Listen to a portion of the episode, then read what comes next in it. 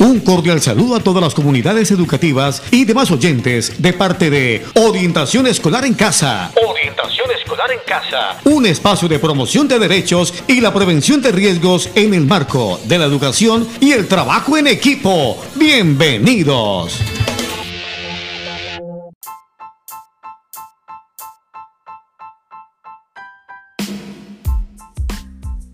Un cordial saludo para toda la comunidad. Mi nombre es Jonathan Saavedra Morales, docente de la institución educativa Gregorio Gutiérrez González.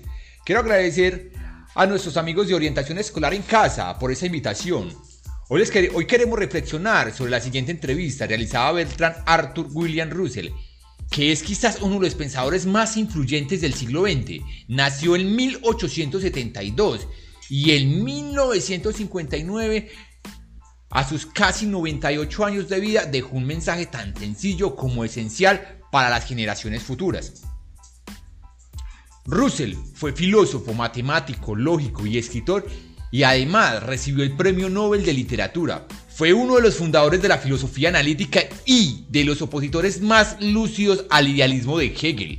Pero también se le reconoce como el gran activista social. Russell había recorrido todos los caminos del ser humano y por lo tanto estaba más que justificado que un periodista le hiciera la siguiente pregunta.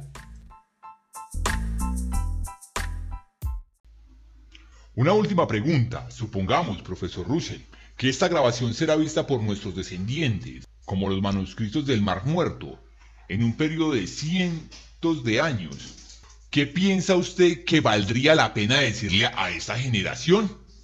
Sobre la vida que usted ha vivido y las lecciones que usted de ella aprendió? Me gustaría ver dos cosas, una intelectual y una moral. Lo intelectual que me gustaría decirles es esto. Cuando estés estudiando cualquier tema o considerando cualquier filosofía, pregúntate a ti mismo únicamente cuáles son los hechos y cuál es la verdad que los hechos revelan. Nunca dejes desviar, ya sea por lo que deseas creer o por lo que crees que traería beneficio si así fuera creído. Observa únicamente e indudablemente sobre cuáles son los hechos. Eso es lo intelectual que quisiera desear decir. Lo moral, quisiera decir, es muy simple. Debo decir, el amor es sabio, el odio es tonto. En este mundo que cada vez se vuelve más y más estrechamente interconectado, tenemos que aprender a tolerarnos unos a los otros. Tenemos que aprender a aceptar el hecho de que alguien dirá cosas que no nos gustará. Podemos solo vivir juntos de esa manera si vamos a vivir juntos y no a morir juntos, debemos aprender un tipo de claridad y un tipo de tolerancia que sea absolutamente vital para la continuación de la vida humana en este planeta. Y este fue el mensaje que nos envió el profesor Russell, sencillo pero contundente, para que la especie humana pueda vivir en armonía y superar todos los obstáculos.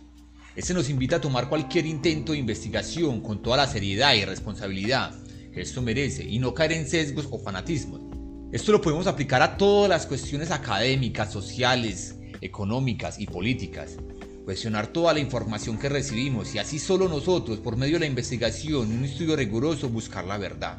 Es por eso también nos habla la cuestión moral. En ocasiones hemos visto en la sociedad colombiana cómo las barras bravas de fútbol se agreden físicamente y verbalmente por el simple hecho de pensar diferente. Eso también lo estamos evidenciando en el plano político, donde las personas entran en enemistades con sus familias porque apoyan a un candidato diferente.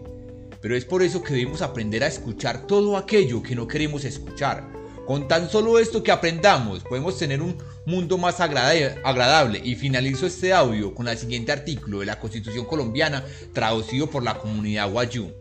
Nadie podrá llevar por encima de su corazón a nadie ni hacerle mal en su persona aunque piense y diga diferente.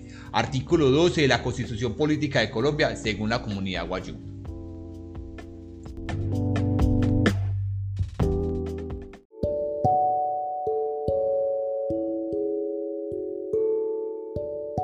Es por esto que es importante pensar y reflexionar y permitirnos aprender del otro. Esto tendrá un mejor efecto en la toma de decisiones que no solo nos afectan a nosotros, sino también a quienes nos rodean e incluso mucho más allá.